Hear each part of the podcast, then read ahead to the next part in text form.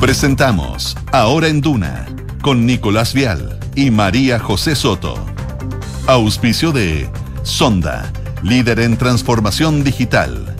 Y Credicorp Capital, servicios financieros. Duna, sonidos de tu mundo. Dos en punto, ¿cómo están? Muy, pero muy buenas tardes en este día, viernes 16 de junio. Comenzamos la información de la revisión de las principales informaciones, las noticias que han marcado la pauta de este último día de la semana. Aquí en Hora en Duna junto a María José Soto. ¿Cómo estás, José? Bien, Nico, es viernes y tu cuerpo lo sabe. Eh, ¿Hoy o no? ¿O no se da cuenta aún? Sí, igual sí.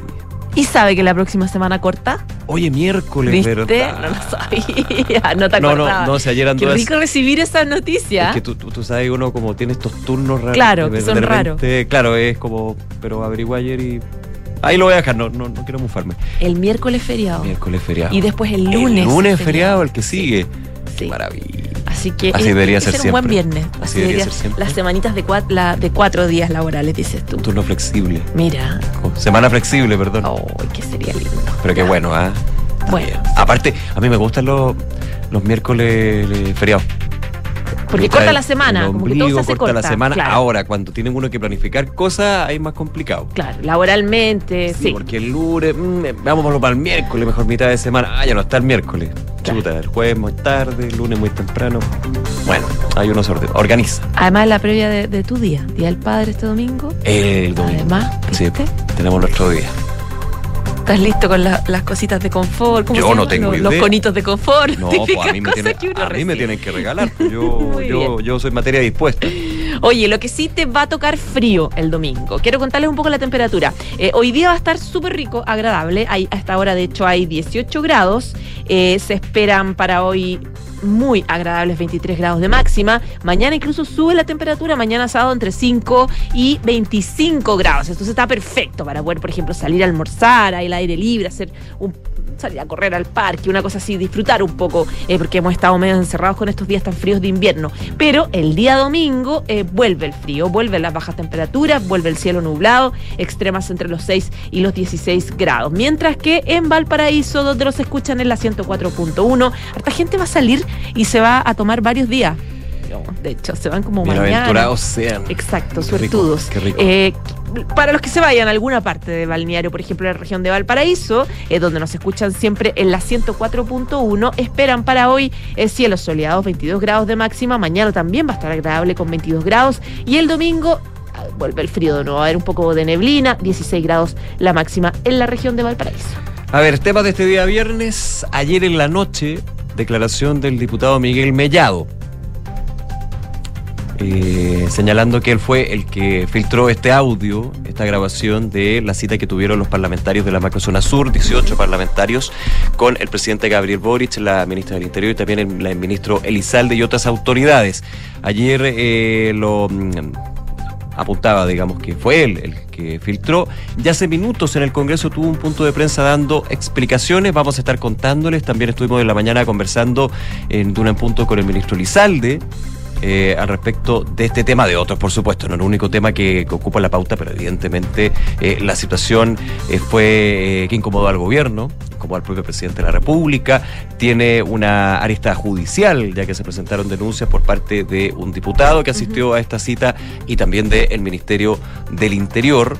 Así que, bueno, y temas con respecto a ya el reconocimiento entonces de la falta por parte del diputado Mellado, eh, el eh, solici- solicitar que pase a la Comisión de Ética. Así que hay, hay, hay varias esquilas que ha dejado este tema que es Una bas- denuncia de todo. bastante delicado, digamos, porque aquí eh, el eh, ministro Elizalde recordaba también en la mañana que, independiente de que había que hacer el aviso o no, el propio, el propio presidente en un minuto dijo, oiga, no, no me graben esto porque estamos hablando de temas Claro. sensibles. Hay unos que dicen ni siquiera el presidente debería haber dicho eso. Era dado por hecho. era, era obvio, dices tú. Era obvio. Ahí el diputado Mellado dijo que llegó tarde y que no, lo- no, no, alcanzó a escuchar esto que dijo el presidente, pero muchos dicen, bueno, eso es... se- se- he, he escuchado harta la analogía de como si al- a, a tu hijo tendrías que decirle, oye, eh, eh, la, la miss, la profesora te dijo que no tienes que copiar en clase.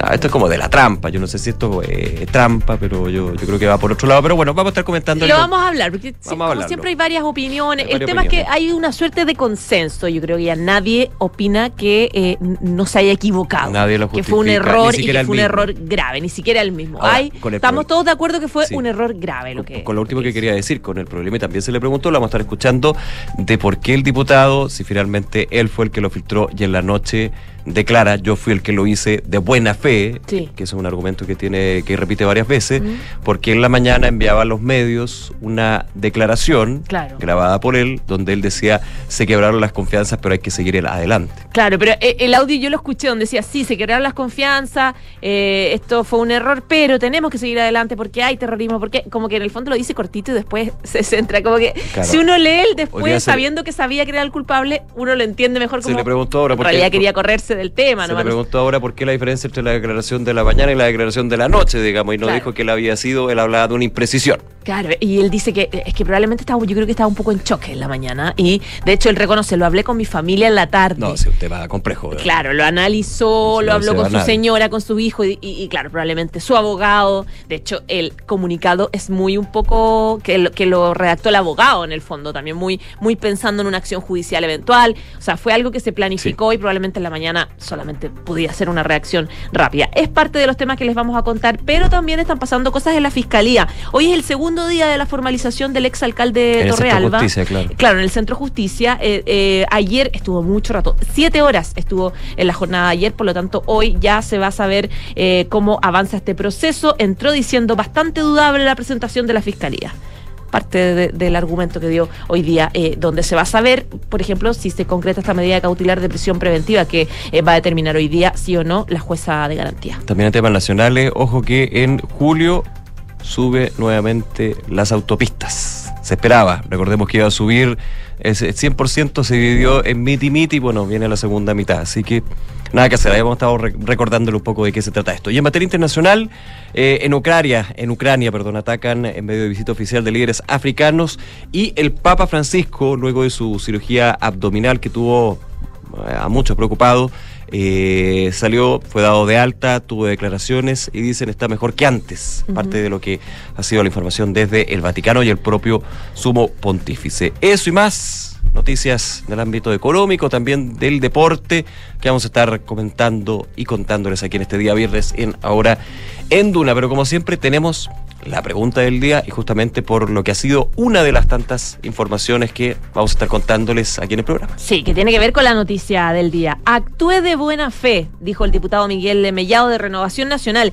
quien reconoció haber filtrado este audio tras una reunión con el presidente Gabriel Boric. ¿Qué te parece? Yo voy a votar. Y voy a decir que voy a votar. Tenemos cuatro alternativas. La Sí. primera, fue un error. La segunda, es muy grave. La tercera, se han visto cosas peores en el Congreso. Y la cuarta, no es prioridad. Mi voto es He visto cosas peores en el Congreso, señores. Por lo menos esa es mi votación. Voten ustedes. No te quiero, no te quiero presionar, Nico. ¿Quieres votar? Sí, pero yo voy a, voy a tomarme la. ¿Te, te vas a tomar un rato? No, no, no, no. La tengo Ah, ya, ya la definiste. Voy a tomar la, la frescura de ser conductor de este programa y voy a hacer dos, dos opciones. Vas a juntar, ya. Sí, la B y la C. La B y la C. Es muy grave. Es muy grave y se pero- han visto, pero se han visto cosas peores. Quería una co- Es muy grave, no pero, porque el pero es como bajándole. En todo caso he visto cosas, Cosas bastante mucho más graves. Pero Ya. es grave. Te invitamos a que votes también. Si quieres, pueden juntar y comentar eh, eh, alternativas también. Pero vota con nosotros en nuestras redes sociales. Max Estrada está con nosotros. ¿Cómo estás, Max? Buenas tardes. Buenas tardes. Yo también he visto ¿Cómo cosas vota? peores. eh, ¿Has visto cosas peores, Sí, Max? sí, ¿Ya? de todas maneras. ¿Y cómo votarías tú? ¿O, o lo quieres mejor piensa? Es muy grave, de Ya. todas maneras es muy grave. Pero se han visto cosas peores. Ya, Ya. muy bien. Ahora, uno puede decir que esto es lo más grave que ha visto en el Congreso. Por supuesto, ahí pueden votar en la pregunta del día. Eso. Muy bien. Vamos con los titulares.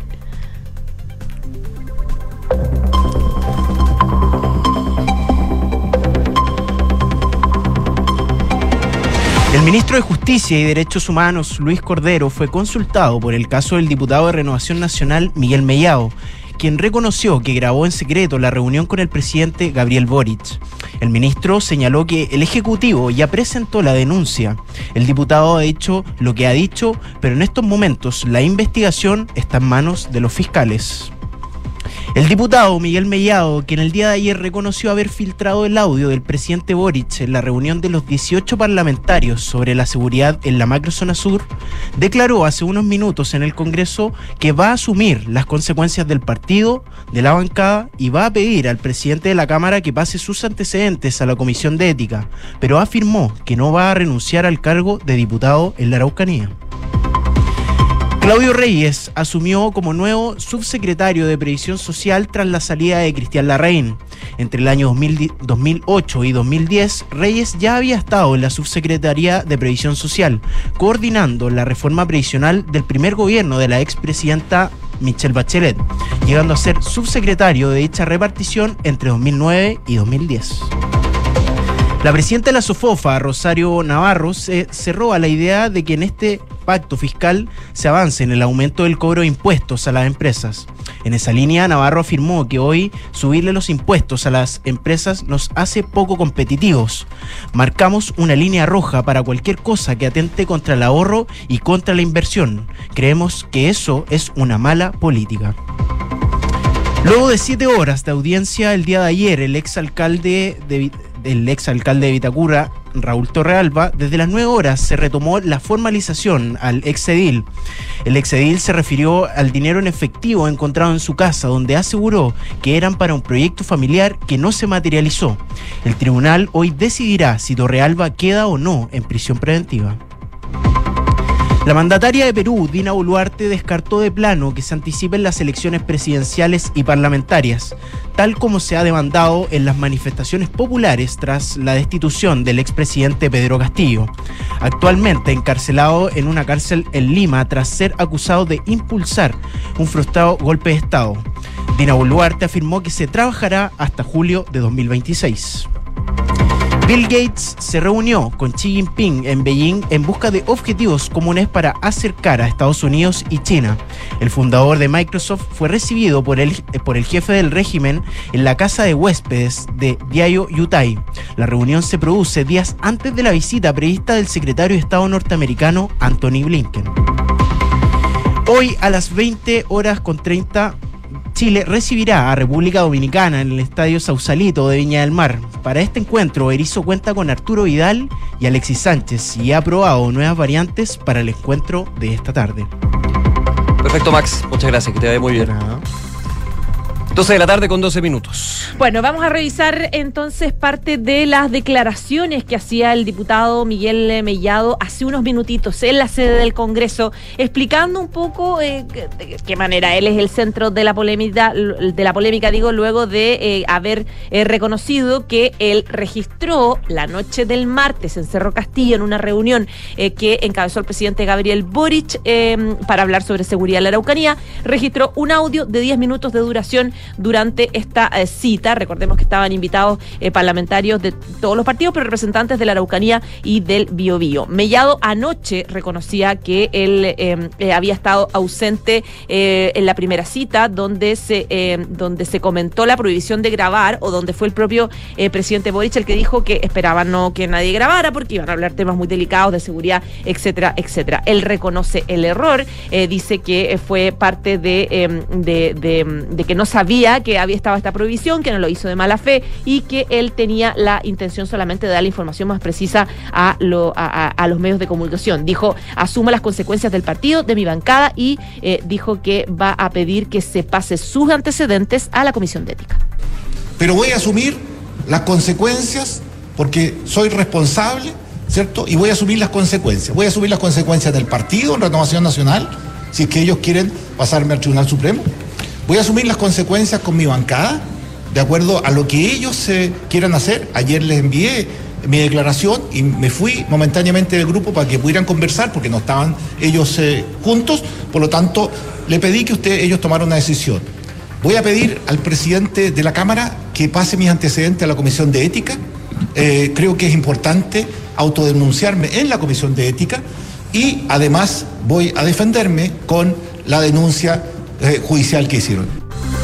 Claro, el punto es que en la moneda estaban indignados. De hecho, el más indignado ayer, o, en realidad anteayer en la noche, era el propio presidente Gabriel Boric, que sintió una altísima traición por lo que estaba pasando, porque lo había pedido especialmente, y eh, porque, claro, también está esta sensación de que no lo respetan, que era lo que más molestaba. Por eso teníamos la ministra del Interior, Carolina Toa, ayer en la mañana anunciando eh, una denuncia que finalmente se concretó, que está en la Fiscalía de Valparaíso, que ya están investigando. Eh, por eso estaban, salieron varios ministros a decir que esto daña muchísimo las, las confianzas entre los poderes del Estado. Por eso, por ejemplo, el propio ministro Express Álvaro Lizalde ayer empezó a llamar a varios parlamentarios para decirles que había una denuncia, un poco para presionar que saliera rápido el nombre del culpable. Por lo menos Mellado dice que no se contactó tan directamente con, con la moneda.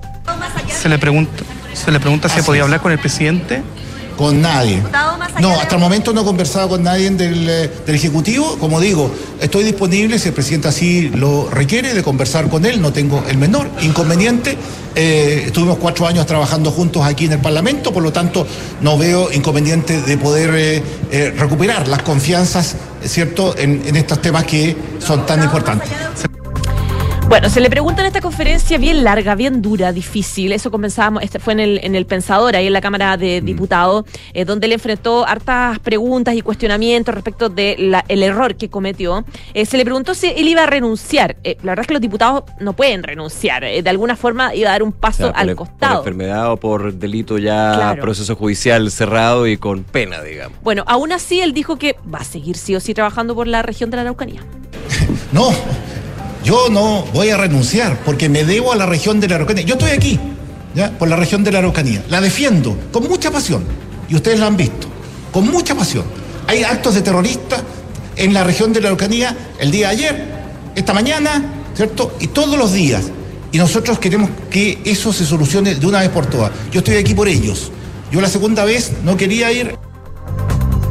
Bueno, parte de las declaraciones que daba el el diputado Mellado defendiéndose de esta, de esta situación, de esta filtración que él da, que como le decíamos hace un rato, no es que él haya hecho, por ejemplo, un acuerdo con un medio específico y le haya secretamente dado un, un, audio para que se publicara. No, es que él se lo dio a varios en el fondo. Entonces ahí como que ahí él justifica su tesis de que no fue de mala fe, claro, que fue, de, fue de, buena fe. Eh, en todo caso quedaron varios parlamentarios súper sorprendidos. La, la, reacción que decían todos es que respetan mucho a Mellado porque siempre un histórico defensor de los intereses de la Araucanía. Conversamos hace dos días con él, de hecho, por el tema exacto. ley antiterrorista. Está muy preocupado, quiere avanzar en temas como la ley antiterrorista, entonces esta cuestión como que no les hace mucho sentido de la figura de él en general, de un, de, un diputado serio. Entonces, claro, bajo esa, todo esto todos esos argumentos un poco él eh, afianza esta tesis de que, de que fue un error, no fue como... De hecho, en el punto de prensa decía que eh, también esta declaración y, asumir, asumir, la culpa de buena fe, decía,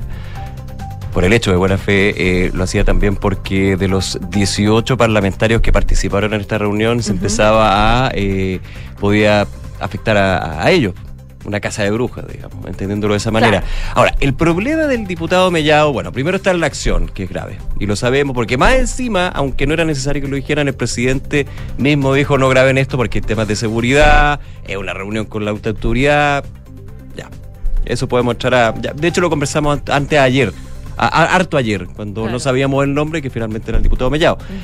El problema del diputado Mellado es que en términos comunicacionales eh, tuvo un gran error, y error bastante complejo en términos de comunicación política, lo voy a poner en ese entorno, porque en la mañana enviaba a los distintos medios de comunicación y de hecho era el primero de los asistentes a esa cita que enviaba una selficuña, como le digo yo, cuando el parlamentario aparece grabándose un video. Él, grabándose así mismo. Claro, que lleva una práctica que hace tiempo ya eh, eh, hacen los parlamentarios, que para los medios también se va, eh, se logra tener las distintas miradas desde, por el único problema que no se puede contrapreguntar, pero bueno, ahí está la cuña. Y en esa cuña voy a citar, decía lo siguiente, eh, decía, se quiebran las confianzas con este tipo de filtraciones, pueden volver a recuperarse con las próximas reuniones que espero podamos tener, tratando de que la página se diera vuelta lo más rápido posible. Eso decía en la mañana. Además, apuntaba a que el registro, que se haya expuesto ese registro, era lamentable. Aquí hay un tema, pero que hay un tema de foco principal. Una cosa es lamentar una filtración y otra cosa es que no se pierda el foco central, que es luchar con los terroristas en la Araucanía. Habla de una situación lamentable y después la noche dice, bueno, lo lamentable lo hice yo.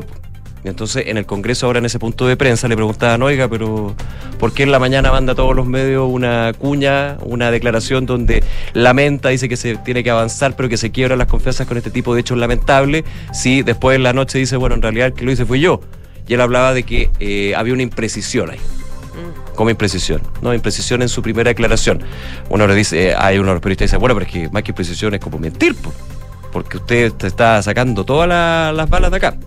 Bueno, ahí quedó. Él habla de una imprecisión, mantiene lo que es la buena fe. Hay que reconocerle al diputado Mellado que después de la declaración uno, uno pensaría que solamente iba a quedar en la declaración, como tanto otro. Iba a desaparecer un par de días. Como tantas Claro. veces ha pasado en términos de eh, estas polémicas en el Congreso. Eh, por lo menos dio la cara. Dio la cara. Ahora, eh, no es una situación fácil porque está judicializada. Habrá que ver qué pasa con eso.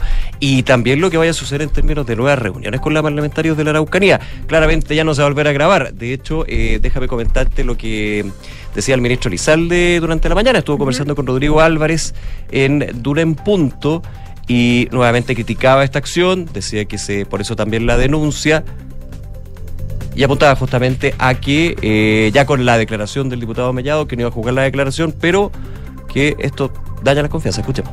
Eh, ayer y después de que se conoce el comunicado, también hay algunos diputados que estuvieron presentes y dicen, bueno, como que sí, él no sabía que no había que grabar porque, mm, porque no estuvo presente cuando el presidente lo dice. ¿No le llama la atención eso también? Pero es que, a ver, este, esto es algo que está regulado en nuestro Código Penal. Mm.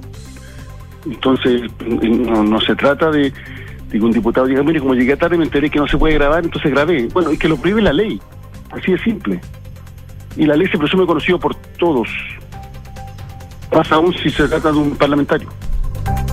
Entonces, ministro Izalde, que en otro extracto, en esta conversación que pueden escuchar en Duna.cl, decía, es gravísimo que se registre una conversación privada del presidente de la República con parlamentarios de la zona.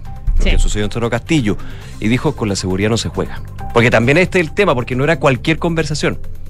Era sobre ley antiterrorista, sobre hechos eh, y ataques explosivos, seguridad. Recordando que, de hecho, ya hace algunos minutos llegó el presidente Boric a Temuco, a su visita a la Araucanía, y justamente era esta la antesala a la reunión con los parlamentarios de la macrozona sur para abordar este tipo de temas. Ahora, dos cosas quedan yo creo que eh, en el análisis. Lo, lo primero es que el gobierno dijo insistentemente, Nico, se rompieron las confianzas.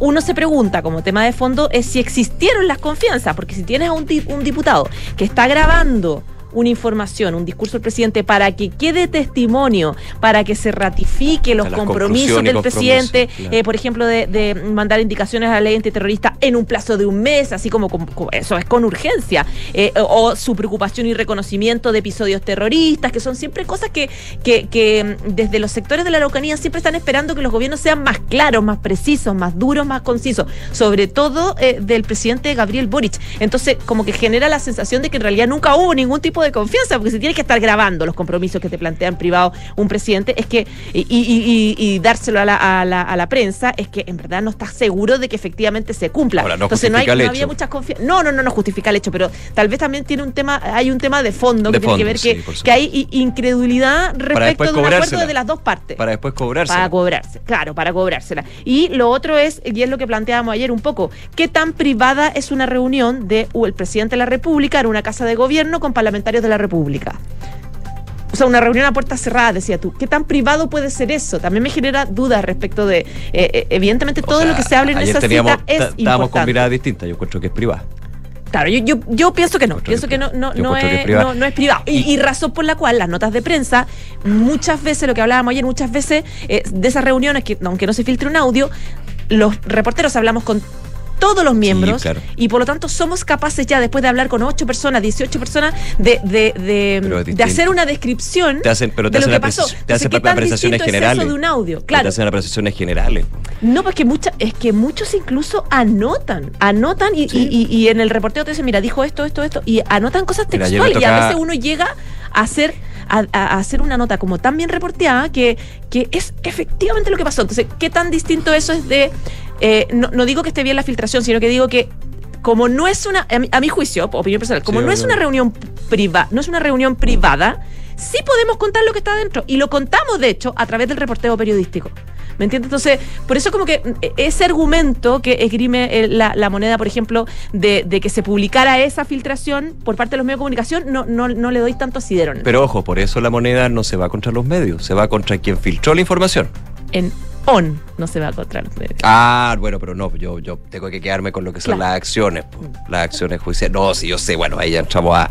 Podemos estar todo el programa hablando de eso, si está de acuerdo. Si esto no es una relación, no siempre es fácil. No es siempre fácil, tú lo has dicho. Y a veces es más difícil en una u otra ocasión. Pero filo, da lo mismo. Oye, eh, ¿qué te iba a decir? Bueno, eh, para cerrar este tema, eh, para ir a otro, porque no estamos alargando mucho, pero está bien, eh, es uno de los temas del día. Ayer, de hecho, me tenía una, tuve una entrevista con el Francisco Lituria, el presidente del Consejo para la Transparencia, porque transparencia. Yo le dije, bueno, pero en términos prácticos, aquí hay una transparencia de una reunión que se habla de temas públicos. Me dijo, no, pues es que ojo, porque la ley de transparencia, de hecho, resguarda las instancias para deliberar y conversar y discutir. Porque si no, no tendríamos la confianza para llegar a acuerdos, para hacer negociaciones. O sea, si fuera Claro. todo. Yo le decía, entonces, hasta la transparencia tiene, tiene límites. Sí, pues la transparencia tiene límites. Obviamente, ahí uno empieza a ver si hay una información que tiene un impacto directo a, a nivel público Claro. también por eso el trabajo de los medios, en ese sentido, si la ley de transparencia eh, amplía, pero a la vez también genera márgenes para que finalmente eh, la información sea verás, para que la transparencia sea una buena transparencia. Entonces, también desde ese punto de vista hay, hay, hay harta lectura que hacer al respecto. De todas maneras. Sí. 12 del día, 25 minutos. Oye, eh, estamos a la espera de eh, lo que va a ser la definición del cuarto juzgado de garantía de Santiago con respecto al exalcalde Raúl Torrealba, recordemos por... Eh, ¿Cuánto eran caus eh, delitos? 29. 29, muchas 29 por ahí, claro. 29. Se le acusa de 29 instancias irregulares, principalmente agrupadas del lado activo, fraude al fisco, Asociación ilícita. asociación ilícita. De hecho, tributario. dentro de esto es una formalización, recordemos, la formalización es siempre bueno repetirlo, cuando se le informa al imputado que se le está investigando por algo. Después viene el proceso, después viene la eventual sanción, después vienen los eh, recursos, entre otros. Obviamente, Eso cuando. ayer diciendo, vengo a enterarme de... de- Claro, de hecho, eh, eso es, sí, pues decía, vengo a enterarme y a la salida de ayer, porque fueron varias horas, y ahora sigue, ya eh, se está, en- entiendo que se están dando los argumentos de otro de los querellantes, el Consejo Ya. de Defensa del Estado, eh, luego tendremos la, la parte mm, defensora y lo que suceda con eventuales medidas cautelares, la Fiscalía y el Consejo Defensa del Estado están solicitando prisión preventiva y eh, cuánto va a ser el plazo de investigación. ¿Sabes que a Sí. su llegada hoy día, hoy día llegó a las Eso. 9 de la mañana al Centro de Justicia, él habló con la prensa de nuevo, Eso. habló con los medios. La verdad es que... Ayer habló también a- Ayer habló. al principio, en el Sí. receso. A, la A salida, diferencia no, de otros casos donde Sí. finalmente los imputados se alejan un poco, se esconden, entran con la prensa. No que sea bueno o malo, pero lo hizo, digamos, Claro, él, él la verdad es que ha hablado varias veces eh, y hoy día volvió a conversar con los medios y señaló sobre un monto específico de dinero que fue encontrado en su casa, eh, que es una situación muy familiar, muy particular en relación a un proyecto que teníamos para eh, realizar eh, justo en esos días y que no pudo materializarse por estos 7 hechos, millones de pesos, creo. Claro. 7 millones de pesos en billetes de 20. Decía, esto es de la fiscalía.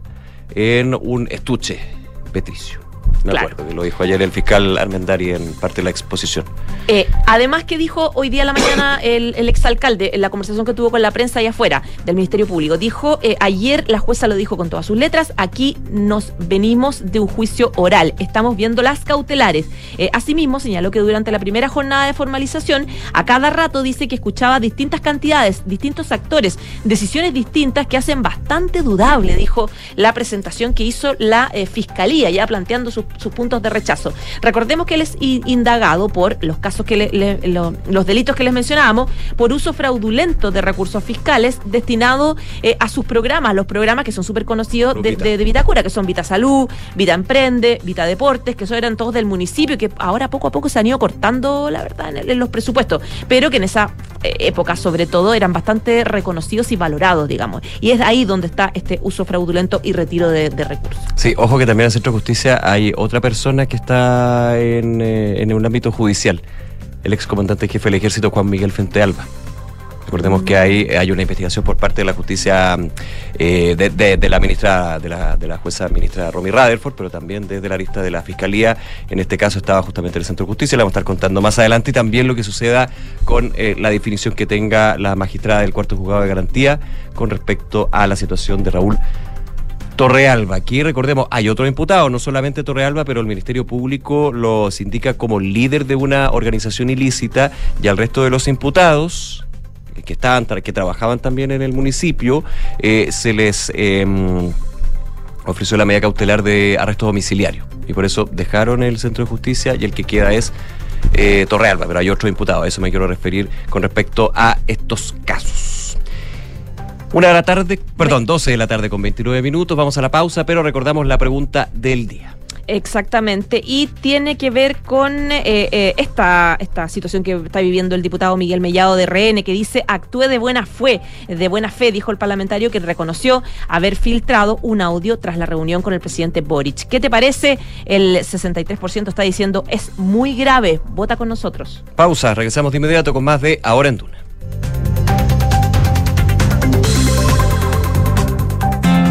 Los departamentos de edificio Isidora y Benjamín de Inmobiliaria Hexacón destacan por su diseño, amplitud de espacios y continuidad de vistas gracias a ventanales de piso a cielo. También por sus cocinas y closets diseñados con el sello y calidad de la marca italiana Bontempo.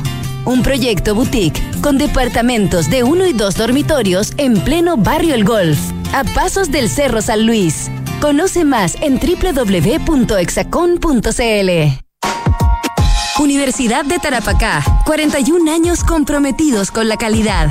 Está en el séptimo lugar del ranking Shimago de investigación en Chile con una alta productividad científica.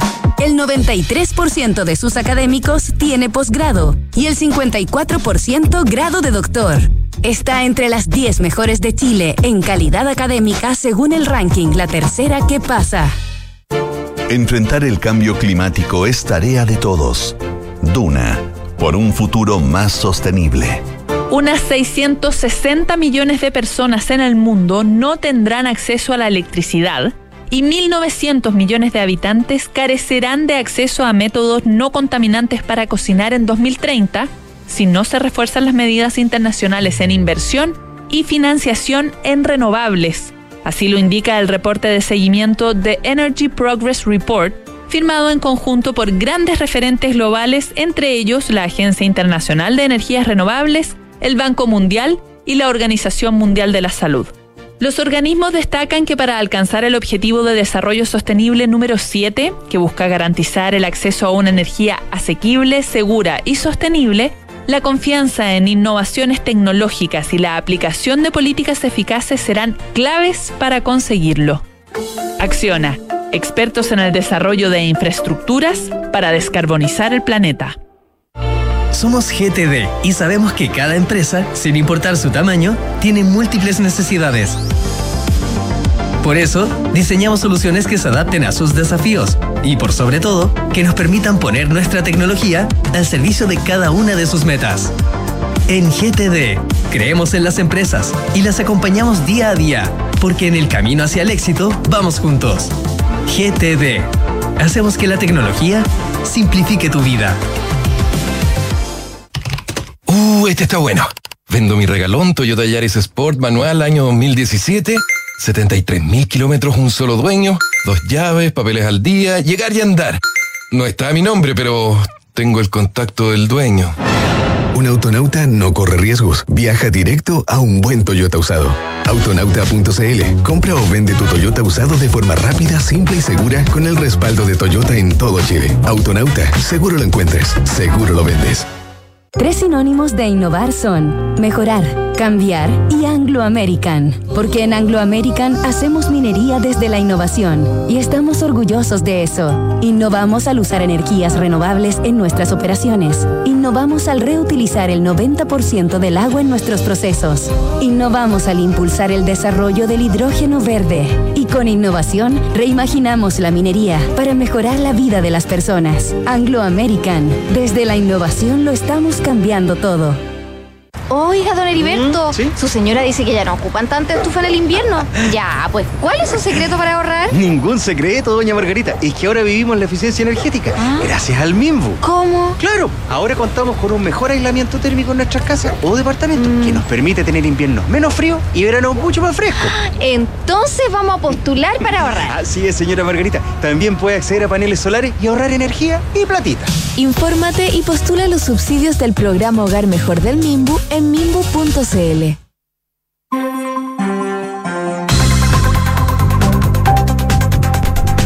12 de la tarde con 35 minutos, estás en Duna y revisamos las noticias del deporte. Con partido de Chile el día de hoy, 20-30 horas. La Roja contra la República Dominicana, eso y más con Francesca Ravizza. ¿Cómo estás, Fran? Muy bien, ¿y tú? Bien, todo bien. Qué bueno. Sí, juega la Roja ahora a las 8 y media en el Estadio Sausalito ante República Dominicana, algo que eh, el técnico de República Dominicana ha calificado como un partido muy importante. Que fíjate que como los momentos son distintos para cada persona y en este caso para cada selección, porque eh, República Dominicana que... eh, ve este partido como enfrentarse a una selección más importante, a pesar de que estamos pasando un mal momento, Chile lo está viendo como una oportunidad para poder probar alternativas. Entonces al final, como es, es como de perogrullo lo que voy a decir, pero es como obvio que en un mismo hecho no estamos todos en la misma parada. No, claro, Y claro. sobre todo que es un claro. partido amistoso, o sea, lo que puede significar un amistoso para uno y un amistoso para otro. La selección chilena está probando nuevas alternativas, le ganó 3-0 fácil a Cuba, el retorno al gol después de una gran sequía o un gran problema, eh, que sigue teniendo ese problema eh, Chile con el... Primer triunfo de Berizzo. No, Ah, no, le, le ganó el partido pasado también, otro amistoso nomás. Ah, A Paraguay, gracias. Toda la razón. Sí. Sí. ya. No, perdón, pero. Ah, pero no se enoje si. ¿Me equivoqué? Es viernes, me puedo equivocar mucho. Bueno, en esa oportunidad, en esta oportunidad, en el partido con Cuba, hubo varias caras nuevas. eh, destacó la titularidad de- de Víctor Dávila, eh, la de Cristóbal Campos en el arco, debutó Matías Saldivia, eh, también debutó Javier Altamirano, que está descartado para el partido de hoy día porque está con molestias musculares y es el único jugador que está descartado hasta ahora, que no está a tope. Para este partido vendrían nuevas variantes, seguramente con Vidal y con Alexis como titulares. Y eh, Berizzo, lo dijo ayer en conferencia de prensa, tiene la idea de eh, posicionar a, a Alexis Sánchez en la misma, jugar como centro delantero, que es como lo venía haciendo en el Marsella, en, en este esquema. de- del Marsella, donde Alexis Sánchez era centro delantero, lo que le llevó nada más ni nada menos que a ser el goleador Sí, de la qué liga. bueno porque se ha sentido cómodo y le ha ido bien ahí. Claro, y Chile tiene este problema que es eh, la sequía goleador y necesita un jugador que haga goles. ¿Qué pasa? Que eh, la- lo importante de Alexis en el centro, como centro delantero, es que él reciba la, la- eh, la jugada y las pelotas desde el medio campo y él pueda generar las ocasiones de gol. Por eso es tan importante el medio campo. Y por eso a mí no me extrañaría que Arturo Vidal y Alexis Sánchez jueguen mucho rato eh, como titulares porque esa asociación de Vidal y Alexis es algo que llevan años haciendo y haciéndolo muy bien y puede empezar a ayudar también. Eh, bueno, primero en las clasificatorias, Vidal y Alexis están hiper considerados para las clasificatorias, pero también para poder empezar a enseñar cómo se, se hace esta asociación, porque en algunas oportunidades no va a estar Vidal o no va a estar Alexis y van a tener que empezar a asociarse con estos jugadores. Eh, también lo puede hacer como media punta Alexis Sánchez, pero eh, Berizzo quiere probarlo en esta posición, que es donde le ha dado resultado al Marsella, que un Marsella que por, por estos minutos podría estar a punto de fichar a, a Marcelo Gallardo, el ex técnico de River, está afinando ahí, están publicando los medios, afinando los últimos detalles, y ahí es importante también qué va a pasar con el futuro de Alexis. Eh, ¿va, va a seguir? ¿Lo va a tener considerado Marcelo Gallardo o se va a ir a, a otra parte con Tudor? No lo sabemos. Capaz que sea el estilo de como que, como que me cuadra. digamos. Estilo River. Sí, pues. Alexis jugó en River. Sí, sí, sí, claro. Y lo querían cuando Alexis ha sido, ha, ha sido nombrado Alexis en River, cuando el muñeco estaba en River. Bueno, ya, otros jugadores de la generación dorada, a diferencia de Alexis Sánchez, eh, y que incluso el propio Alexis lo dijo en una entrevista, ya están haciendo su regreso a América, Mauricio Isla, eh, al propio Arturo Vidal, Charles Arangui también, y el Niño Maravilla quiere seguir en Europa y de hecho quiere seguir jugando Champions. Entonces eso habla del buen nivel y de lo importante que va a hacer en este próximo proceso clasificatorio y en esta de cara a las clasificatorias ya eh, eh, tienen pensado que Alexis y Ben Britton sean la dupla ofensiva estelar de la selección chilena y esto los momentos de estos futbolistas le vienen muy bien a la selección chilena. Ben Britton a punto de fichar por el Villarreal y, y Alexis Sánchez eh, en un gran momento futbolístico, también esperando qué va a pasar con su futuro, pero sigue jugando a primer nivel en Europa. Así que eso con, con el fútbol, con la selección chilena, el partido hoy día a las 20-30 horas en el estadio Sausalito. Y también hace un par de días eh, comenzó la demolición del Camp Nou el estadio del Barcelona, que está en remodelaciones, empezó el ¿Tan mal martes. están? Este, querían haciendo una, una- unas remodelaciones, querían ampliarlo, querían posicionarlo como eh, uno de los estadios más importantes de Europa. Eh, no quedó casi prácticamente, solamente quedó el primer anillo. eh, del, del estadio. Se espera que en noviembre del 2024 esté ya habilitado. Eh, el objetivo de ellos, como te decía, es ser uno de los mejores estadios del mundo y eh, va a conservar su esencia, eh, distinto a lo que está pasando con el, con el Santiago Bernabéu, que es un estadio completamente distinto, futurista. El Camp Nou va a conservar la esencia eh, del Camp Nou, solamente va, van a aumentar a... mm, De, de 98 mil asientos que tiene, claro, a Aforo. 105 mil asientos. ¿Cuánto, perdón? De 98 mil a 105 mil. Ya es de 98 mil y pasa a Claro. 105. El, el, el, el Bernabéu, para que se hagan una idea, de 80 mil a 85 mil. Ese es el aumento, solamente, no, no solamente, pero son 5 mil asientos más eh, y el Camp Nou es mucho más.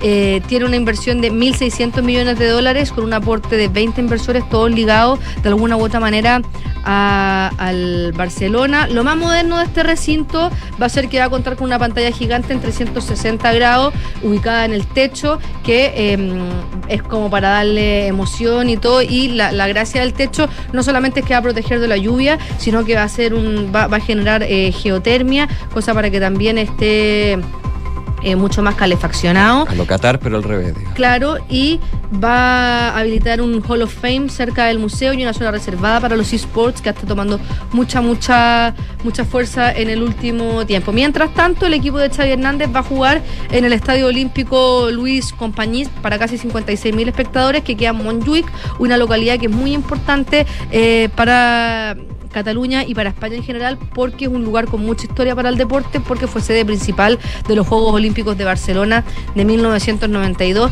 y ahí va a estar haciendo de local el, Re- eh, el Barcelona, perdón. Y el Real Madrid, como pa- para hacer una comparación, porque el estadio del Real Madrid está a punto de estar listo y estar habilitado, y las imágenes eh, de, de cómo va a quedar el Real Madrid y cómo va a quedar el Barcelona son bastante distintas, porque la, la del Real Madrid, si uno ve, es todo súper futurista, tiene hasta líneas de metro conectadas. El Barcelona mantiene su esencia, también hace como una especie de parque donde el estadio se abre a la comunidad, que eso es súper importante porque los estadios ocupan parte importante de terreno urbano, que si es feo, eh, se hace un barrio feo. O sea, eh, la idea es que mejoren el, el barrio. El entorno. El entorno, claro. Y eh, el, el Real Madrid tiene mucha más inversión en tecnología y también está ocupando este estadio mucho más para poder invertir y sacar réditos del recinto más allá del fútbol. Por Ah, como ejemplo, eventos. Claro, va a tener eh, un techo retráctil igual, eh, pero tiene el, el pasto funciona como, como un invernadero, o sea, eh, el pasto tiene unas placas que se pueden separar y luego se bajan a una especie de subterráneo donde hay un trabajo muy cuidado del pasto con luz ultravioleta Ah, para dejar como una pista. como no no no claro si se, se baja por ejemplo si se quiere hacer un evento de sports o conferencia No hay que tapar el pasto, sino No, que el se- pasto se, se oculta, se re- Claro. recula. Así como, en, ¿se acuerdan en las películas que, que cuando, no sé, pues tipo principio de los 2000 uno veía películas de Hollywood y veía que los estadios de los gimnasios de los colegios se y había una piscina? Sí. ¿Se acuerdan? ¿Te acuerdas? Ya, algo así más o menos es lo que va a pasar con el Real Madrid. También tiene una pantalla LED 360 grados, tiene más vías de metro, que también hay una inversión ya urbana de la Ah, ciudad mira. mucho más importante para poder agilizar el acceso de, lo- de los asistentes al centro comercial y, y también al centro comercial. Aparte tiene un restaurante, va a tener un restaurante ahí el, el- el del Real Madrid. Ideas en diferencias en inversión. El nuevo Bernabéu costó 800 millones de euros y em, además de albergar fútbol, pretenden que se disputen partidos de tenis, de la NBA y también de la NFL. Ese es el objetivo. ¿Ah, sí? Además, sí, que se celebren conciertos, que se haga Wow. una especie de estadio de esports, que se hagan conferencias de todo tipo, que sea un centro tipo, tipo la Feria de Milano. El que venga con las lucas puede hacer lo, lo que, quiera, en el y por Camp eso su estadio es retráctil. A pesar de que costó menos, casi la mitad de lo que costó el estadio Santiago, el Santiago Bernabéu costó 800 millones y el y la inversión de del Camp Nou son 1.600 millones de euros, pero también es el, la- el aumento de la capacidad de espectadores. El, Santiago, el, Real, el, Real Madrid está pensando en un, un evento más macro y el Barcelona está pensando en una cosa de poder traer más a sus socios, eh, que sea, una, que sea una- un referente del fútbol mundial, que también lo tiene el Santiago Bernabéu, pero, pero las aspiraciones son distintas y cómo conviven con la ciudad también. Mira. Increíble. Sí, y para cerrar, están jugando Mito Pereira y Joaquín Nima en el US Open, segunda jornada. Eh, Mito, Pere- eh, Pereira va con un, acumula- un acumulado de dos palos sobre el par, más dos, y hoy día va más uno. Y eh, Joaquín Niman lleva un acumulado de dos palos bajo el par y hoy día está haciendo par de la cancha, acaba de partir, está jugando, partió Niman jugando en el hoyo 10, y está en el 15 y hoy día Mito Pereira partió en el 1 y va en el 6. Perfecto, Fran. Muchas gracias. Bien. Que te vaya muy bien. 12 de la tarde con 45 minutos. Lo hemos estado comentando también durante la semana esta operación al Papa Francisco, quien salió hoy del hospital Gemelli de Roma tras estar 10 días internado por una operación de una hernia. Esto debido a una cicatriz de una intervención anterior que superó sin complicaciones. Frente a los periodistas, eh, Francisco recibió el alta este viernes. Eh, y dijo, sigo vivo. Esto ya lo había dicho en la otra operación. Así que es como la frase. Me gusta que- la frase. le gusta la frase. También expresó su dolor por los migrantes que murieron en el Mediterráneo en las últimas horas. Recordemos lo que comentábamos, la situación en Grecia. Según informó la oficina de prensa del Vaticano, el rezo del Ángelus del domingo y las audiencias de los próximos días están confirmadas en la agenda de Francisco. La oración dominical será la primera cita pública tras su hospitalización. Sin embargo, no está previsto que celebre la audiencia general del miércoles 21 de junio, que se cancela para salvaguardar, dijeron desde el Vaticano, la recuperación postoperatoria del Santo Padre. Poco después de las 10 de la mañana y antes de regresar al Vaticano, el Papa Francisco visitó de forma privada a las monjas del Instituto María Santísima Bambina, que estaban reunidas para su capítulo general, para saludar a la policía y agradecerles por su servicio.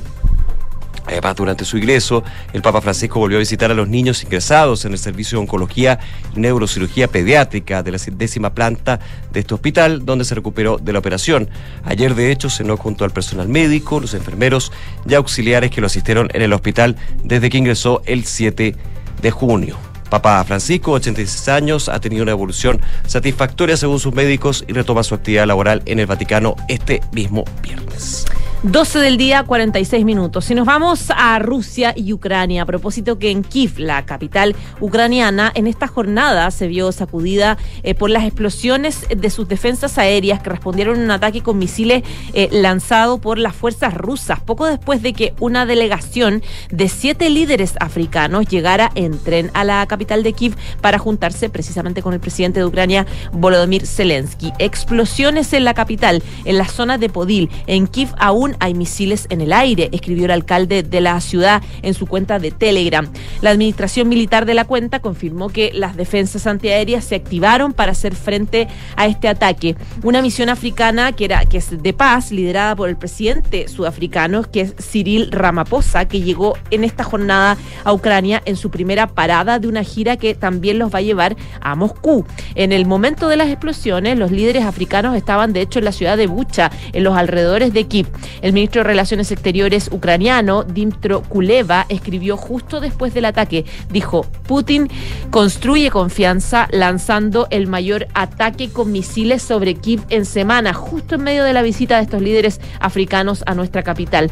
El jefe de la diplomacia ucraniana dijo, los misiles rusos son un mensaje para África. Rusia quiere más guerra, no quiere paz. Es el la conclusión que sacaban desde Ucrania. Con su viaje a Ucrania y Rusia, esta delegación de líderes de África lo que busca es explorar fórmulas para avanzar hacia un alto al fuego de la guerra, algo que claro, se ve muy complicado luego de que Kiev estando estas autoridades africanas en la capital, eh, Rusia atacara con misiles a Kiev en esta plena visita de eh, presidentes africanos.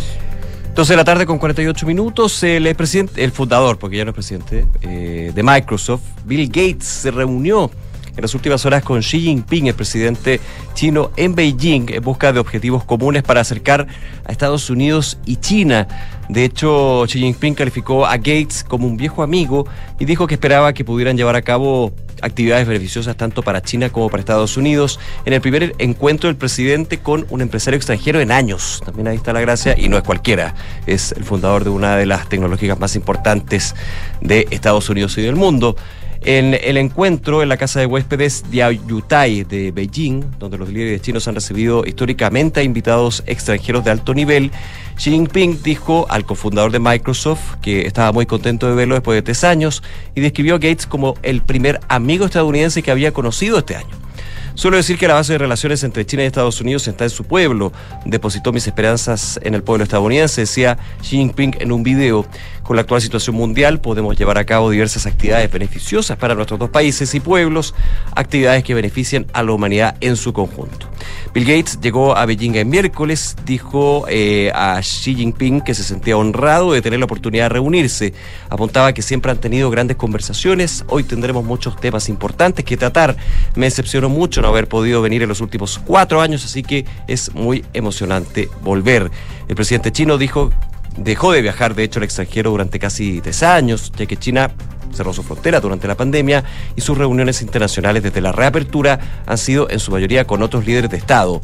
Eh, varios directores ejecutivos han visitado China desde su reapertura a principios de año, pero la mayoría se ha reunido con ministros de no gobierno y no con el mismo Xi Jinping. Ping. En tanto, Bill Gates abandonó el Consejo de Microsoft en el año 2020 para centrarse en labores filantrópicas relacionadas con la salud mental, la educación y el cambio climático. 12 del día, 50 minutos. Estás en Ahora en Duna. Y volvemos con temas nacionales. Siguen los coletazos a propósito de esta eh, confesión que hace el diputado Miguel Mellado, quien reconoce que fue quien filtró esta conversación que eh, privada. eh, bueno, ahí está, estaba el debate. Esta conversación en, en Cerro Castillo que encabezó el presidente Gabriel Boric con parlamentarios de la región de, de El Biobío y de la Araucanía para hablar sobre la seguridad en la zona. El Partido de Renovación Nacional, que es el partido, repu- el partido del diputado, eh, pasó a su parlamentario al Tribunal Supremo. Desde la colectividad están conscientes de que se abre un flanco importante y por lo tanto están eh, eh, claros en que tienen que iniciar por lo menos un proceso interno al respecto dentro del partido. El presidente Perdón, ahora sí. El presidente de RN, Francisco Chaguán, afirmó que se comunicó con el gobierno para expresar el pesar que tiene RN por la filtración de este audio en Cerro Castillo. Aseguran que están conscientes de que este tipo de temas son considerados muy delicados, eh, siendo ahora una incógnita respecto de cómo va a afectar la relación con la moneda. Reconocen que el gobierno ha actuado como corresponde, en el sentido de eh, que no pueden retirar la denuncia y que como funcionarios públicos están obligados a, actuar, a seguir y a presentarla. La mesa, eh, así como otros dirigentes de la tienda, eh, eh, solidarizan en, lo humano que significa para Mellado estar viviendo esta situación, pero saben que el tema ya tomó ribetes judiciales. Por lo tanto, se anunció que pasan al Tribunal Supremo este caso para que se analice esta situación. Según Diego Chalpern, que es secretario general de la tienda, dice, todos tenemos claro, incluyendo el diputado Mellado, que se tiene que responder por los hechos que pasaron. Tal como él ha indicado, se van a asumir las responsabilidades en todas las instancias y obviamente en lo político el estándar es que nosotros tengamos también que cumplir, razón por la cual van a pasarlo al Tribunal Supremo del partido. Voy a asumir, de hecho, las consecuencias como partido RN, si es que ellos quieren pasarme al tribunal, que lo hagan, también dijo eh, Mellado en su conferencia de hoy. 12 de la tarde con 52 minutos. Ya hay subsecretario de Previsión Social.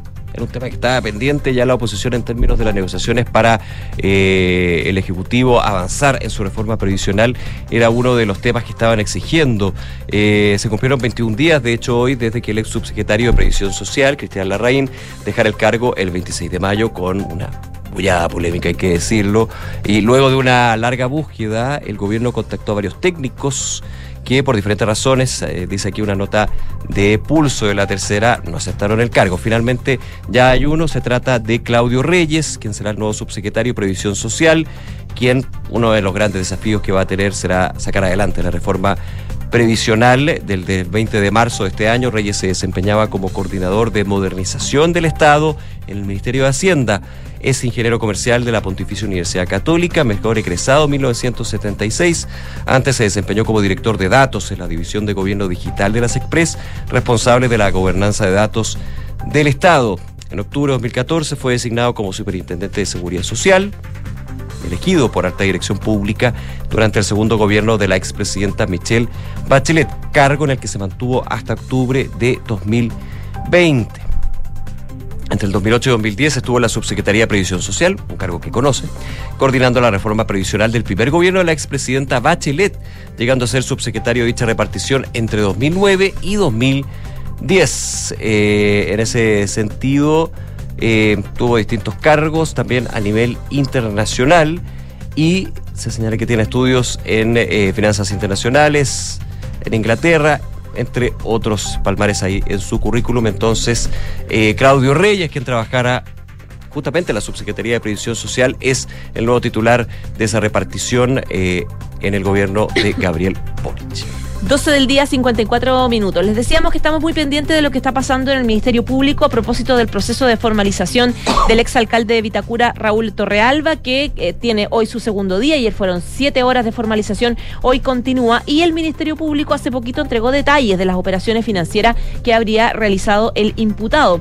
Durante la audiencia de esta jornada, digamos, la fiscal Alicia Asensio, que es de la Fiscalía Centro Norte, dijo que hay antecedentes más que suficientes para entender que el patrimonio de este imputado en relación a Torrealba se ha realizado con actos de lavados de activos, agregando que el imputado dijo que su principal o su única fuente de ingreso en el periodo investigado de 2011 a 2021 corresponde a la remuneración municipal. No registra entonces participación en ninguna eh, sociedad. Según el relato de la fiscal, en el informe patrimonial se señala que en inversiones de bienes raíces, compra y venta de acciones, inversiones de fondos mutuos para los años 2018 y 2019, Llama la atención, dice la fiscal, las altas sumas de dinero invertidas en fondos mutuos y eh, en la compra de acciones también, ya que los capitales invertidos no se justificaban en las, de, en las rentas declaradas.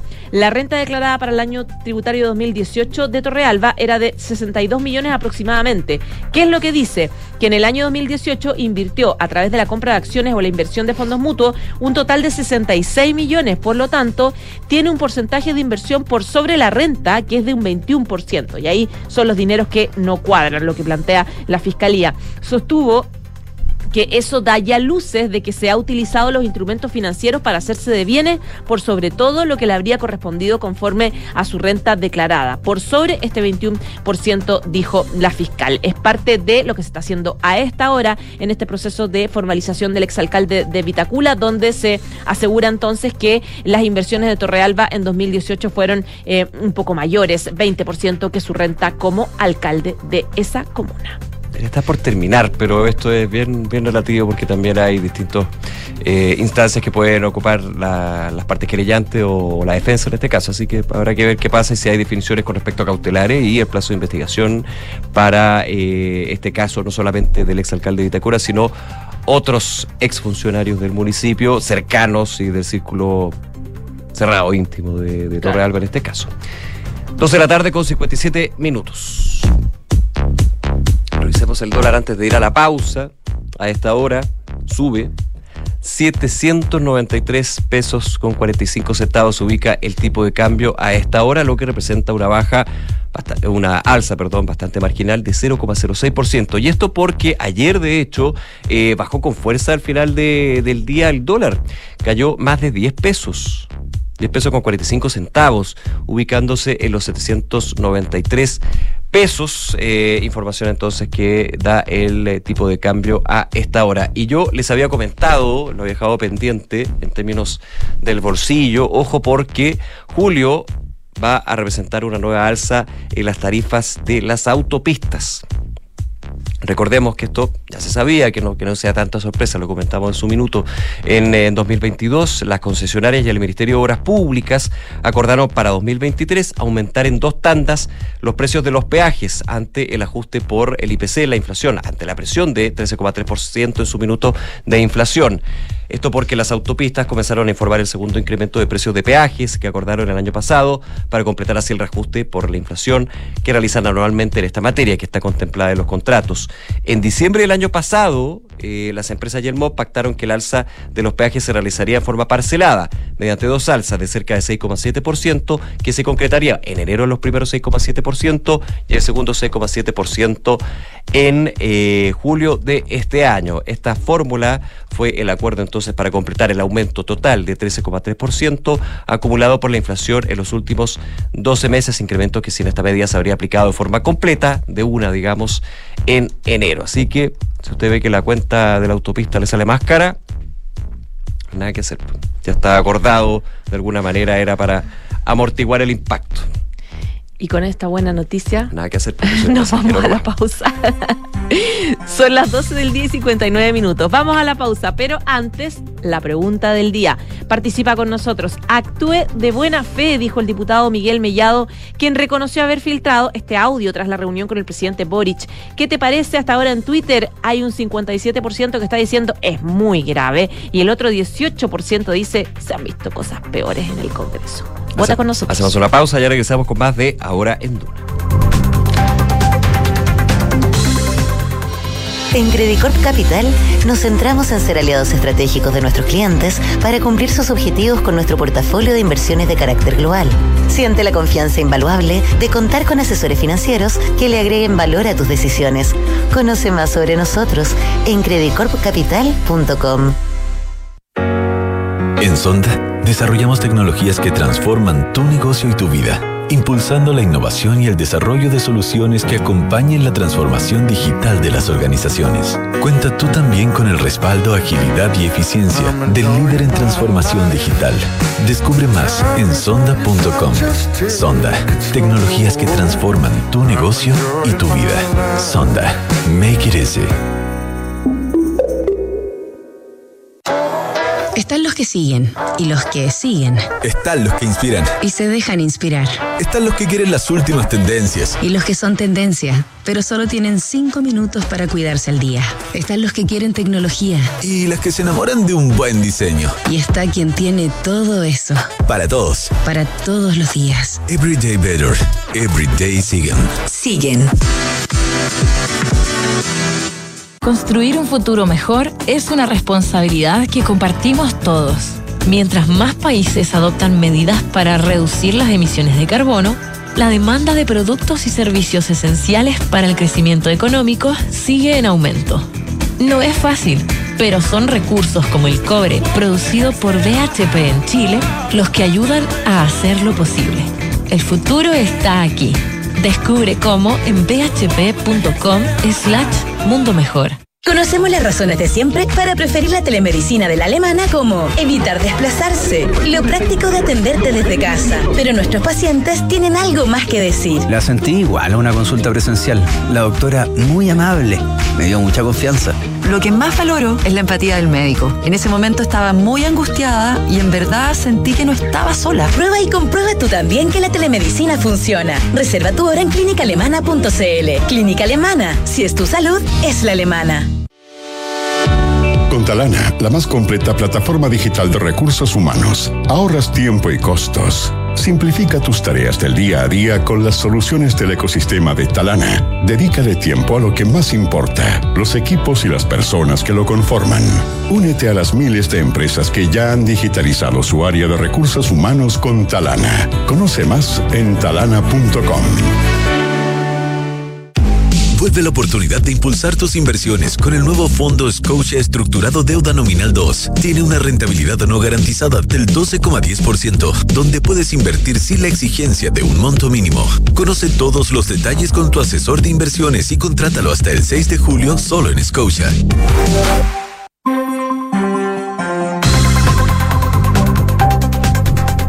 Una de la tarde con tres minutos. Estás en Dura revisando las principales informaciones. Enrique Llava ya está con nosotros. ¿Cómo está, Quique? ¿Bien y ustedes? Bien, pues. Qué bueno. Vamos, con los titulares, el resumen del día.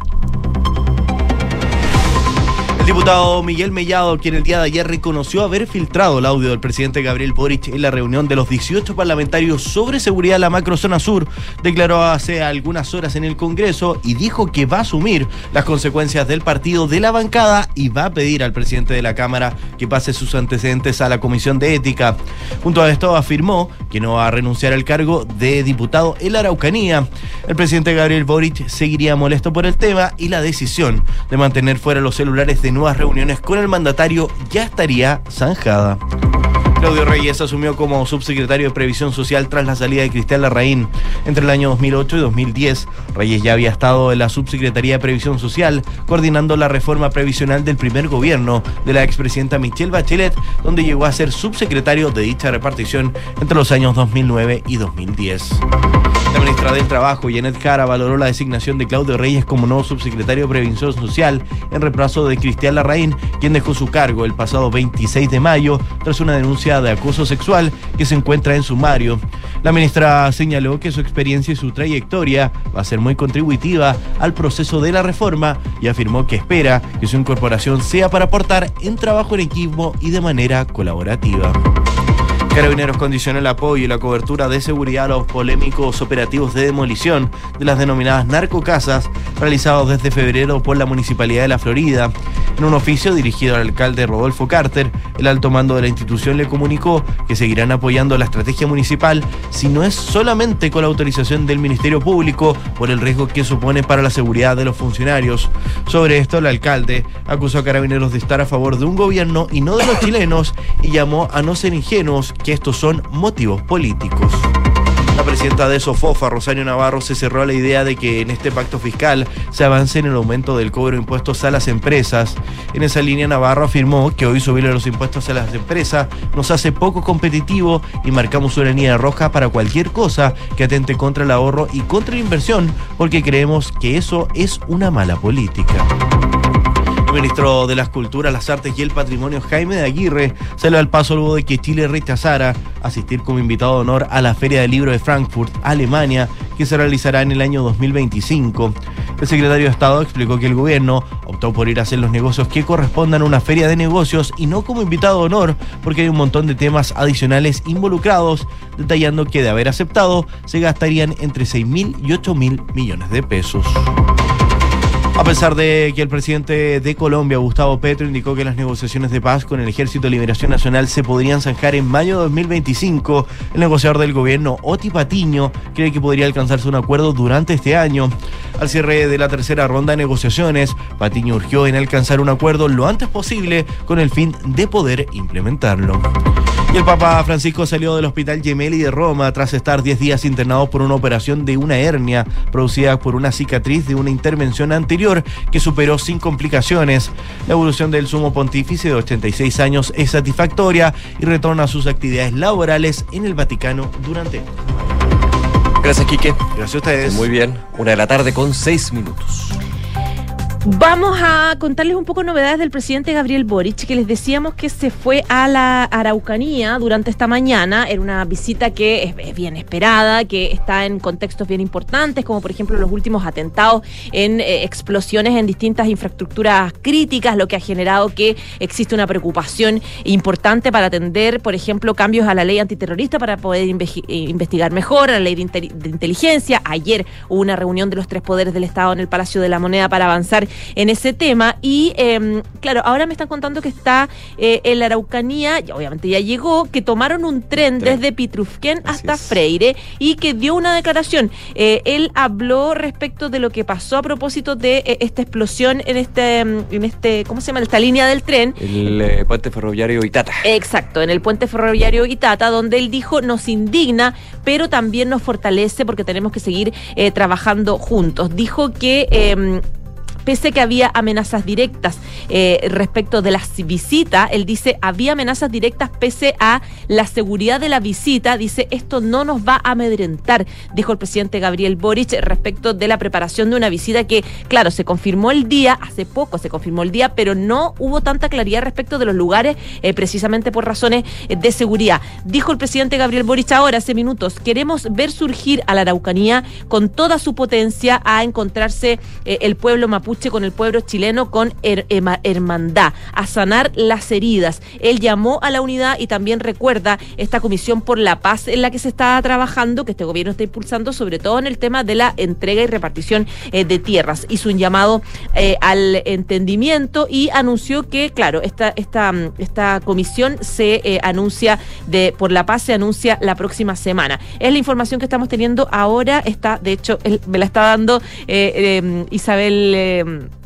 la Isa, nuestra periodista de, Claro. de- de la tercera, Isa Caro, que está con el presidente, que lo sigue para todos lados, eh, que claro, no pudimos conversar con ella porque está muy pendiente de lo que está pasando ahora con el presidente, pero nos cuenta un poco que él está ya dando varias declaraciones. Claro, lo que más llama la atención es eh, el que él reconociera que hubo amenazas muy directas respecto de su presencia en la Araucanía y que él responde no nos van a amedrentar. Eso es parte un poco de lo que está pasando a esta hora en la región de la Araucanía.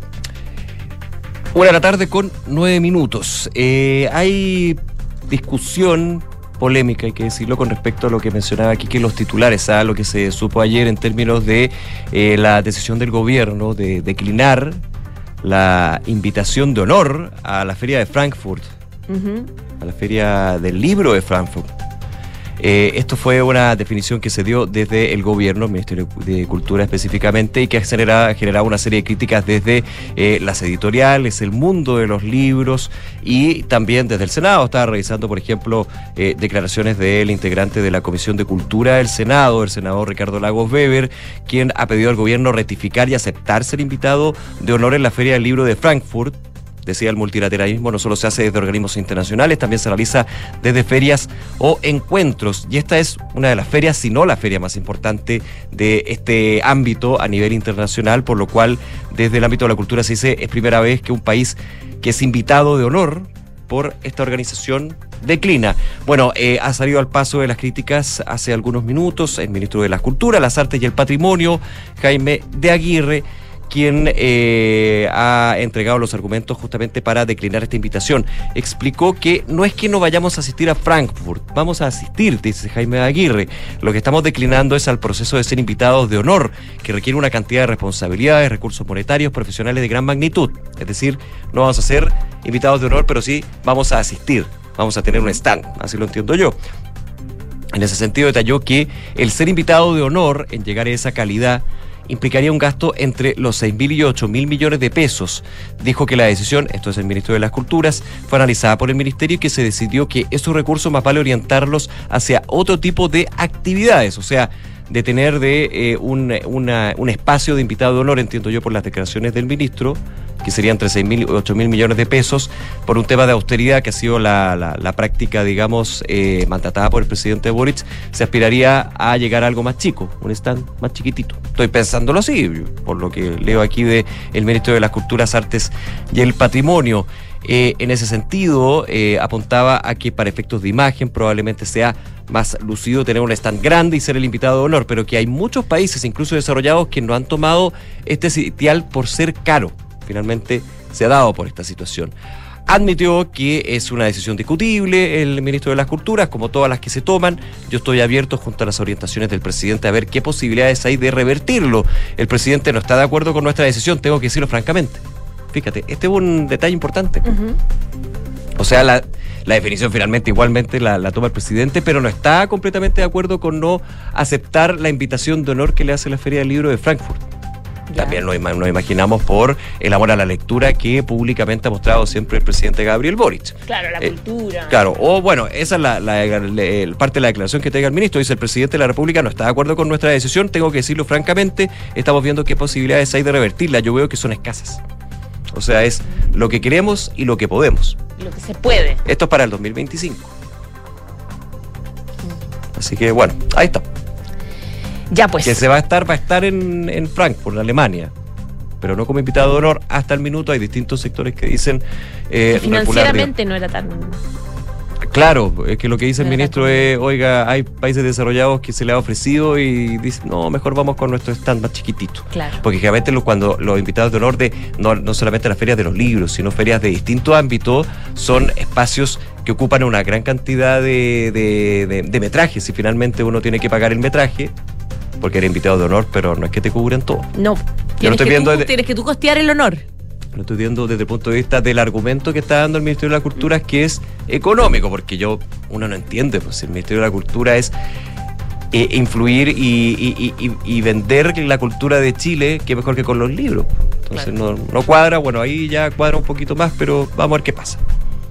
Una de la tarde, 13 minutos. Les decíamos que estamos muy pendientes de la visita del presidente Gabriel Boric en la región de la Araucanía. Les decíamos que el presidente eh, acaba de hablar y dijo no nos van a amedrentar a propósito de eh, mm, mm, eh, supuestas amenazas que recibió en la, eh, eh, al, eh, digamos en la previa de, su viaje. Una de ellas fue lo que pasó en las últimas horas, de hecho, que un grupo de sujetos quemó una casa en Curacautín, ahí en la misma región, a modo de protesta contra el presidente Gabriel Boric por los presos mapuches de la cárcel de Angol. En las inmediaciones de esta vivienda atacada se encontró de hecho un lienzo que iba dirigido al presidente Boric que decía Gabriel Boric, ninguna ley podrá con la resistencia. Traslado inmediato a los seis presos políticos al módulo de Angol Nehuen para los Peñi en huelga de hambre. Resistencia mapuche mayeco, es lo que decía este lienzo. El cuidador del lugar dijo que se despertó cerca de las dos y media de la madrugada cuando escuchó esta explosión, este fuerte estruendo, y eh, se dio cuenta de que la casa patronal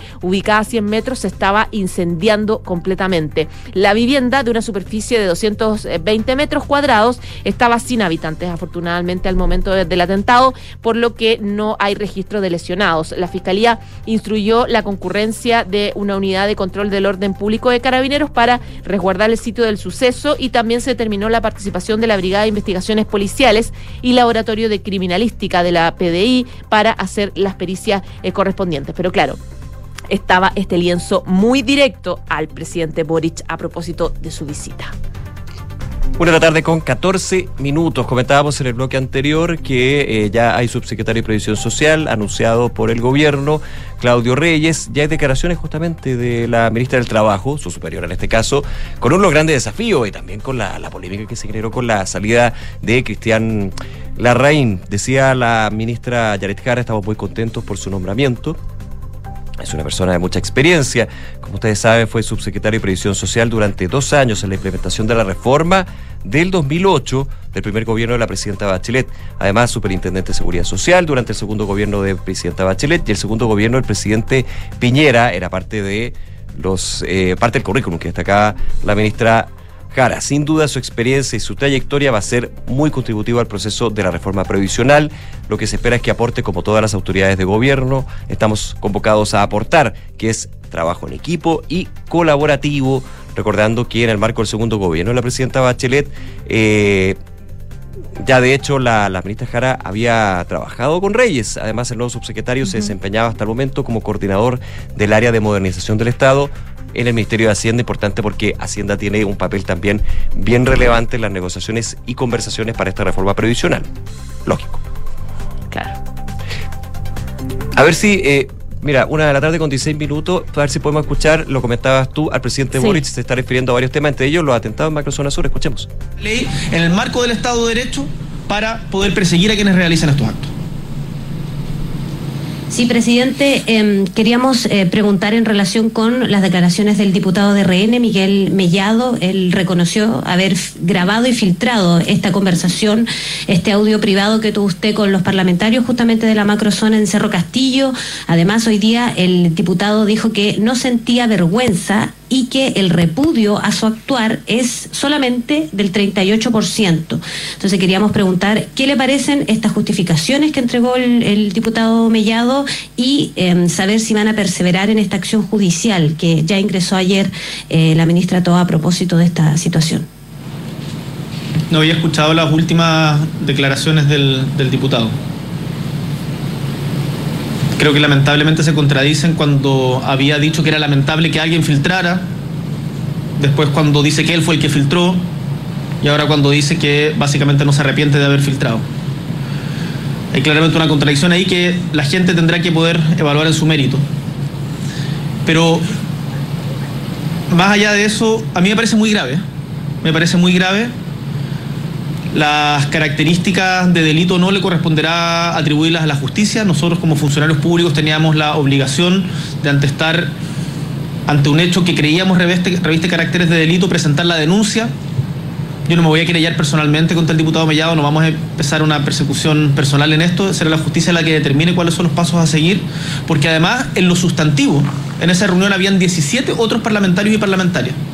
17 otros parlamentarios y parlamentarias, y hay dos más hoy día acá que no pudieron asistir a esa reunión, pero que están trabajando en conjunto con, eh, que estamos trabajando todos juntos para enfrentar el tema de fondo, que es detener la violencia, alcanzar entendimiento, mejorar la vida, la calidad de vida en la Araucanía. Y actitudes y tremendamente irresponsables como la que ha tenido el diputado Mellado no van a minar mi convicción de seguir adelante y trabajando con el resto de los parlamentarios y autoridades y la gran mayoría de la gente, que no me cabe ninguna duda, quiere que saquemos esto adelante independiente de las diferencias políticas. Acá no hay una cuestión del 38% de, o de otro porcentaje. Acá tenemos que ser una unidad, los chilenos y chilenas, en contra de la violencia. Las palabras entonces del eh, presidente Gabriel Boric en Temuco en esta visita, eh, refiriéndose a distintos temas de seguridad y también la situación del diputado Mellado que estábamos comentando, me parece muy grave y hablaba de contradicciones. Eh, 12 de la tarde, 1 de la tarde con un 19 minutos, nos vamos, pero como siempre revisamos la pregunta del día que les planteamos en Ahora en. Vamos con los resultados de la pregunta del día. Tienen que ver, por supuesto, con el tema del día a propósito de los dichos del diputado Miguel Mellano, quien Mellado, digo, quien reconoce haber filtrado un audio tras la reunión con el presidente Boric. ¿Qué te parece? El 57% dijo es muy grave, el 18% se se han visto cosas peores, el 14% no es prioridad y el 11% dice fue un error. La transformación digital de tu empresa nunca estuvo en mejores manos. En Sonda desarrollan tecnologías que transforman tu negocio y tu vida, innovando e integrando soluciones que potencian y agilizan tus operaciones.